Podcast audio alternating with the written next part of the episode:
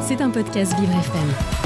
Bonjour Dominique, le 1er juillet prochain, les 2 millions de consommateurs concernés devront changer d'offre de gaz, car dans un mois et demi, le tarif réglementé de vente du gaz disparaîtra. Le but de cette opération, obliger les consommateurs à changer et de fait diminuer le monopole très présent jusqu'alors d'EDF et de JDF Suez. Mieux vaut commencer à réfléchir dès maintenant à la nouvelle offre que vous souhaitez acquérir, car passé les 6 semaines restantes, en cas de non-choix, il vous sera attribué une offre passerelle, une offre par défaut qui va sans aucun doute augmenter la note énergétique de votre foyer, une fois la date du 1er juillet arrivée, pour vous aider à choisir et changer d'offre, chaque mois la Commission de régulation de l'énergie va publier le coût des fournisseurs.